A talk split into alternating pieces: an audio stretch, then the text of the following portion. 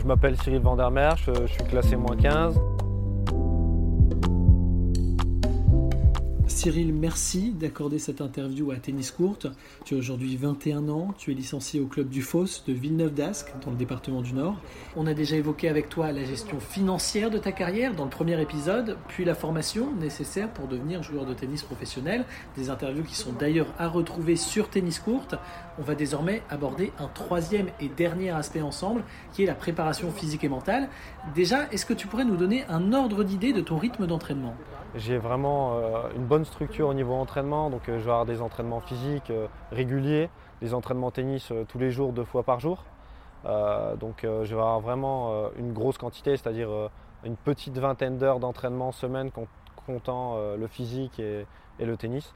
Donc je pense que je ne peux pas faire beaucoup plus. Ensuite il y a les tournois, donc quand je partirai en déplacement, je ne pourrai pas m'entraîner, je jouerai avec d'autres joueurs sur le circuit, mais vraiment être à fond à 100%. Quoi. Je, je fais que ça. Euh, sur le côté, je fais rien d'autre. Je suis vraiment dédié à 100% dans le tennis. Et d'ailleurs, dans cette quête de points ATP, tu as maintenant un nouveau coach, je crois. J'ai les deux en fait. Tu vois, j'ai un nouveau et en même temps, j'ai toujours mon ancien coach. Et je resterai toujours proche de mon ancien coach. Je, dirai tout le temps mes résultats. Euh, J'aurai besoin toujours de son avis, tu sais, ce qui est hyper important, tu vois, pour moi. Parce que voilà, ça fait 11 ans qu'il m'entraîne. Euh, c'était tous les jours. J'étais petit, je suis parti avec lui en tournoi. Donc j'ai vraiment cette relation, tu vois, de, d'entraîneur, mais en même temps qui était comme euh, bah, ce que je disais, mon père du tennis. Tu vois. J'ai, eu mon père à la maison et puis euh, au tennis, j'avais mon père du tennis. Tu vois. Et ça, je sais qu'il faut pas que je le perde. Il le sait aussi. on est tous les deux d'accord, on se dit les choses et tout, donc euh, on sait qu'on peut avancer sans craindre quelque chose. Quoi, tu vois, parce que ce que je disais, il faut, dans le tennis, il y a le joueur, mais il n'y a pas que le joueur, il y a l'entourage aussi qui est hyper important. Si ton entourage ne va pas, ça devient très compliqué parce que ça peut affecter ton mental et tout, c'est vrai que c'est chaud. Est-ce qu'on peut avoir son nom d'ailleurs à ce monsieur, histoire de, lui rendre hommage? Bah, C'est Vincent Teuil, directeur sportif euh, du Fast Tennis. Donc euh, c'est lui vraiment qui m'a qui m'a amené jusqu'à bah, moins 15 aujourd'hui. Alors du coup, pourquoi est-ce que tu as décidé de changer de coach comme ça? Bah, J'ai changé parce que il y a aussi cet aspect financier, c'est-à-dire qu'il me prenait qu'en individuel et tout. Il y a un autre entraîneur qui m'a proposé de faire plus de quantité et moins cher, ce qui me permettait de partir plus en tournoi. Et aussi parce que bah, cet entraîneur-là a plus de temps. Malheureusement, mon coach, il a un enfant.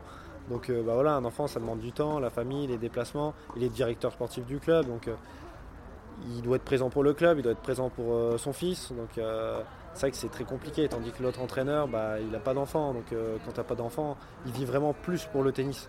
C'est-à-dire que mon coach vit à fond pour le tennis, mais il a une vie aussi sur le côté. Tandis que l'autre vit vraiment à fond au tennis. Et, ce, qui, ce, qui, est sympa. Puis il a aussi une expérience au niveau des tournois euh, internationaux en fait. Que mon entraîneur n'avait pas forcément, parce que quand tu connais pas, tu peux pas savoir. Est-ce que tu peux nous le présenter un peu? C'est quoi son expérience? Euh, Il est de l'homme, c'est Alexandre Lancher. En fait, euh, il a formé quelques joueurs, tu vois, mais il a beaucoup de connaissances. et franchement, pour l'instant, tu vois, on a commencé tout, ça se passe super bien. Donc je, pense que je pense que c'est bien. Et puis mon entraîneur, ils, se connaissent très bien, tu vois. Euh, ils se sont vus, euh, ils se sont appelés. Je veux dire, c'est quelque chose qui a été fait euh, bien et quelque chose où tout le monde a confiance l'un dans l'autre, tu vois. Quelque chose qui est hyper important. Bien entendu. Et donc c'est avec lui que tu comptes progresser vers les sommets maintenant? Ouais, c'est avec les deux. Je veux dire, si un jour j'arrive à quoi que ce soit, je sais que ce sera en grande partie grâce à, grâce à Vincent, mon, mon premier, enfin, mon deuxième entraîneur, parce que j'ai eu une entraîneuse de 4 ans et demi à 10 ans, tu vois. Mais euh, pendant 11 ans, c'était lui et ce sera toujours lui. Et tu vois, si un jour je devais être sur un gros tournoi et tout, si je devais inviter des personnes en premier, bah, ce sera lui, tu vois. Hmm, tout à fait. Euh, on va maintenant aborder l'aspect physique. Euh, est-ce que toi, tu as un préparateur physique? Avec le nouvel entraîneur, en fait, il prend un préparateur physique. Donc, ouais, je fais de la prépa physique et tout. bon, j'en faisais aussi l'année dernière et tout, donc là, ça a changé c'est pas forcément le même. Avant, c'était mon entraîneur qui me le faisait aussi. Tu vois, on allait souvent sur la piste et tout, c'était lui qui gérait. Et euh, donc là, ça a été un peu plus spécialisé. Donc bon, je peux pas trop en dire parce que j'en ai pas fait beaucoup encore pour l'instant avec, le nouveau, mais oui, j'ai de la prépa physique et il faut, c'est hyper important. Si j'ai jusqu'à aujourd'hui eu aucun pépin physiquement, c'est grâce à la préparation physique. Si j'avais pas eu de préparation physique, je serais cassé et puis j'aurais arrêté plein de fois. Euh, D'ailleurs, comment est-ce que tu qualifierais ton physique? Est-ce que c'est plutôt un point fort, un point faible? Non, j'ai de la chance. Bah alors, je suis pas Golgoth, hein, mais au contraire, j'étais très très sec. Mais c'est vrai que j'ai quand même pris, euh, alors que j'avais pas, enfin, j'ai pas une morphologie à prendre, tu vois. Mais physiquement, ouais, je suis là. J'ai un bon fond physique, tu vois, au niveau du foncier, une bonne VMA. Et je me suis bien préparé. C'est vrai que j'ai jamais eu, jamais eu de pépin. Je veux dire, la plus grosse pause que j'ai eue, c'était trois semaines, quoi, tu vois. Mais trois semaines, c'est ridicule. Donc j'ai jamais eu de problème de, de fracture, de, de, ligaments. Ou, tu vois. je croise les doigts. Hein un autre point clé du tennis, c'est le mental. Toi, quel est ton rapport au mental? Où est-ce que tu en es aujourd'hui dans ton évolution mentale? Bah, Le mental, c'est hyper important. Je veux dire, euh, ce que je disais avec mon coach, euh, t'as beau avoir euh, le plus beau tennis du monde et même le meilleur physique du monde, si t'as pas le mental, c'est mort. T'arriveras à rien. c'est... mentalement, ces dernières années, t'as bien progressé Bah, moi, mentalement, on peut toujours être meilleur. C'est vrai que je, parle, je suis un joueur qui parle beaucoup, mais j'ai toujours cette capacité à jamais abandonner. Tu vois, euh, je, vais toujours, euh, si j'ai une opportunité, me donner à fond et, essayer de gagner, gagner, gagner, gagner. Et puis de toute façon, je ne vais pas sur un, sur un terrain pour perdre, ça c'est sûr. Et, euh, parce que ce que je disais, j'adore la compétition.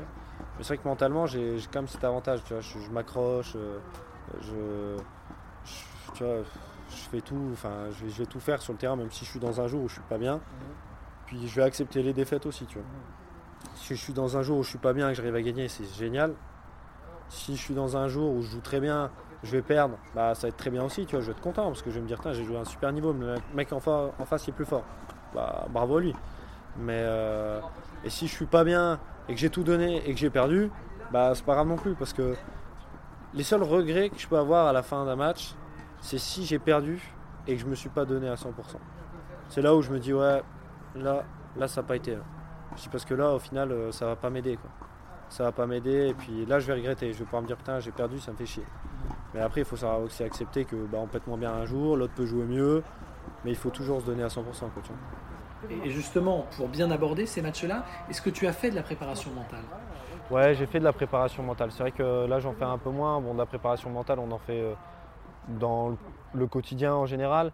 Ne serait-ce que pendant les matchs, on apprend, on apprend toujours pendant les matchs qu'on gagne ou qu'on perde c'est aussi pour moi une sorte de préparation mentale, euh, ça réfléchir après, euh, se poser sur euh, les matchs qu'on a fait et tout ça. Mais c'est vrai que j'ai fait aussi de la préparation mentale beaucoup l'année dernière. Et c'est quelque chose qui est quand même assez important en fait. C'est vrai que si mentalement on n'est pas bien prêt, c'est vrai que c'est compliqué. Ne serait-ce que tout simplement si on part à l'étranger, ça n'a rien à voir avec les tournois en France. Moi c'est quelque chose qui me motive énormément parce que voilà, c'est un challenge. J'adore la compétition. Donc euh, jouer à l'étranger, ça me motive euh, à fond. Je sais que je vais, je m'arracher là-bas. Après, c'est vrai que si tu te retrouves tout seul à l'autre bout du monde, des fois tu avoir des petits coups de blues. Et c'est là où il faut ça rester fort aussi. Quoi. Même pendant les matchs, tu cherches euh, le regard de quelqu'un, d'un proche de la famille ou d'un entraîneur qui aura pas forcément. Et c'est dans ces moments-là où il faut rester aussi très recentré et concentré sur soi-même. Et après, si on part à l'étranger, en général, on sait pourquoi on est là. Donc, je sais qu'il y a un investissement financier, il y a mon investissement à moi aussi. Je sais que je fais ça depuis que je suis tout petit et je suis vraiment investi à 100%, donc euh, je donnerai tout pour, pour y arriver. Alors tu parles de partir à l'étranger justement. Qu'est-ce que ça fait? On peut se demander quand on arrive sur son premier tournoi ITF, 15 000 dollars comme ça, comme tu l'as fait d'ailleurs au Mexique en, mars de l'an dernier. Quel, sentiment on a à ce moment-là? Bah, J'avais déjà joué en futur ici, euh, tu sais c'est un challenger à Lille, mais il y avait un futur, donc j'ai eu la chance d'avoir une white card. Ensuite j'ai bon, eu une white card aussi parce que j'avais gagné des qualifs. Et euh, donc ça c'était tu vois c'était top, c'était quelque chose, mais en fait c'était de la pression. Vraiment énormément de pression parce que là il y a vraiment le public, les gens de mon club et tout, là c'était beaucoup de stress. Mais après sinon j'avais eu au Qatar à Doha mais j'étais moins de 6, j'ai été moins fort, j'y étais aussi. C'était là vraiment où je suis parti loin et j'ai fait mon premier match. Et le fait d'avoir gagné mon premier match à l'étranger, c'était quand même assez impressionnant, tu vois. Parce que c'est une ambiance qui est complètement différente. C'est-à-dire que les joueurs, tu les verras presque une fois dans ta vie, tu vois, j'exagère, hein, mais tu vois, alors qu'en France, tu les connais bien, machin, tu les reverras. Et c'est une ambiance qui est complètement différente. Tu sens que c'est vraiment compétition, tu arrives sur le terrain, tu joues ton match. À la fin, tu vas pas boire un verre avec le mec, euh, parler et tout, c'est vraiment, euh, entre guillemets, chacun pour sa gueule. Euh, et, gagner ce premier match, c'était vraiment génial. Bon, j'ai malheureusement pas le niveau, tu vois, derrière pour faire plus. j'ai passé deux fois mon premier tour. Après, je peux être chance au tirage. J'ai pris tête de série 1. Ensuite, j'ai pris tête de série 3 qui était 150, qui revenait de blessure, qui sort des qualifs, qui gagne le tournoi. Donc, ça, c'est pas de chance. Puis, c'était très fort. Euh, Aslan Karatsev, il était 150. Et euh, donc, vraiment très fort. Et euh, donc, voilà. Après, sinon, là, en partant au Mexique, du coup, ça faisait 2-3 ans que j'étais pas parti en futur. Et être à l'étranger comme ça, je suis arrivé le premier jour, tu vois, c'était coup de blues. tu es là, tu dis putain, je suis en loin, tu vois, es loin de ta famille, tu es loin de, tes habitudes, de ton environnement, tu vois. C'est tout con, tu sors de chez toi, prendre, ta voiture, euh, tu vois, des trucs à la con, mais c'est des choses qui sont euh, que tu fais tous les jours, qui sont géniales. On se rend pas compte, tu vois, quand on est comme ça à l'étranger. Et j'avais ce petit coup de blues, et puis au final, un jour est passé, et, après j'étais vraiment à fond dans le truc, qui fait cet aspect, euh, bah voilà, tous les tournois, les tennis, les matchs, la compète. Et donc j'ai gagné mon premier match, j'étais content. Ensuite, derrière, je suis sorti du tableau, c'était la première fois, tu vois, je me dis, putain, c'est génial. J'ai pris mon premier point ATP. Bon, malheureusement, je pensais que ça allait être plus incroyable que ça. J'ai pris mon premier point ATP, mais c'était sans plus. mais c'était un. T'as pas fait. Euh, bah, c'est génial, tu vois. Je me suis dit, ouais, putain, c'est génial. Mais en fait, euh, bah, je me suis dit, tu vois, je suis resté les pieds sur terre. Tu vois, je me dis, ouais, putain, j'ai pris un point ATP, euh, je suis un monstre. Non, je me suis dit, putain, j'ai pris un point ATP. Je vois, mais bon, putain, les meilleurs, ils en ont des milliers, tu vois. Des milliers de points ATP. Donc euh, je dis putain, moi je, fais 5 matchs, je m'arrache, je joue grave, je prends un point. C'est ce que je me suis dit aussi, tu vois. donc, mais bon, c'était super, tu vois. Vraiment, le fait de sortir des qualifs, j'étais très content. Et premier tournoi, c'était vraiment une super satisfaction, tu vois, ce tournoi-là. Et à l'étranger, loin comme ça. Et ce que je disais, je prends plus de plaisir à jouer à l'étranger et en tournoi international que maintenant en France sur les tournois. J'ai moins cette motivation parce qu'en France, c'est plus pour l'argent. Et ce que je dis, je joue vraiment pour la compétition, pas pour, euh, pas pour l'argent euh, à l'étranger. Bah, c'est sûr que je ne vais pas jouer pour l'argent pour l'instant, hein. mais euh, il y a vraiment cet aspect compétition, jouer un mec, qui, tu vois, il vient d'un pays complètement différent, style de jeu complètement différent, et puis plus cette histoire de classement, tu vois, le classement moins 15, moins 4, numéro, vraiment classement ATP, non, c'est génial. Et quand tu affrontes ces joueurs-là, les top 400, les top 500, est-ce que tu sens qu'il y a vraiment un écart de niveau par rapport à toi qui est encore au-delà de la millième place mondiale? Bah, il y a un écart de niveau, tu vois, mais franchement, c'est un film. Tu sens que. Enfin, à un moment donné, tout le monde a la technique, tout le monde s'est frappé dans une balle, tu vois. Et bah, vraiment, cet aspect psychologique, c'est un truc tout con, mais tu vois, quand tu es en confiance, tu vois, aujourd'hui, demain, je vais faire un match, je vais peut-être faire un match qui va être meilleur que l'autre, mais au final, mon tennis, c'est mon tennis, tu vois j'aurai toujours le même coup droit, j'aurai toujours le même revers. Et, euh, et, tu peux sentir que des fois tu es injouable, d'autres pas. Et en fait, il faut vraiment être, euh, croire en soi, tu vois, et des paliers tout con. Tu vois, le fait de monter moins 15, tu dis, oh putain, je suis moins 15, donc euh, je vais plus perdre un moins 4, tu vois. Alors qu'avant, tu étais moins 4, tu pouvais perdre un moins 4, c'est ton classement. Les gens se fixent trop de barrières, tu vois. Mais vraiment trop de barrières. Il faut pas se fixer les barrières. Ça veut rien dire. Le classement, c'est rien dire. Le tennis, d'un jour à l'autre, tu peux jouer tellement mieux. Donc, faut pas se fier à ça, tu vois. C'est vraiment un truc où moi, je pas tu vois, je vais peut-être stresser par rapport à un mec euh, qui a été mieux classé, machin. Mais sinon, j'ai pas peur, tu vois. Je joue un mec 400 au Mexique, je n'ai rien à cirer que le mec il soit 400, tu vois. Il 400, bah, ouais, c'est fort, mais je m'en fous. Moi, je suis sur le terrain, euh, et je suis là pour gagner, je suis pas là pour perdre. Tu vois, je perds 6-1, j'étais crevé, mais je me suis arraché, je me suis arraché comme un rat. Euh, je gagne 7-5, je perds 7-6, 9-7 dans le tie-break, donc tu vois. ça veut rien dire. Pourtant, le mec, tu regardes sur le papier, il a 30 piges, j'ai été 240. Moi, en plus, j'étais non classé si tu vois, je sortais de nulle part, tu vois. Mais ça, non, ça veut rien dire. C'était marrant. Enfin, pour ceux qui ne te connaissent pas encore, est-ce que tu pourrais parler un peu de ton style de jeu? Toi, tu es plutôt un joueur offensif. Hein carrément, carrément plus offensif. J'aime bien contrer aussi et tout, mais j'ai horreur. Je pourrais pas me mettre derrière ma ligne. Je suis proche de ma ligne. Alors, je peux être derrière ma ligne si le mec euh, me fait reculer, mais je veux dire, euh, si moi j'adore rentrer dans le terrain. Quoi. Je serais pas forcément au filet, tu vois, mais frapper fort du fond de cours entre guillemets. Est-ce que tu as un bon service? Ouais, ça va. Après, ça dépend les jours. Hein, mais... 1m80. Euh, mais non, non, offensif. Et, euh, je, frappe fort avec mon coup droit. Je suis plutôt régulier avec mon revers.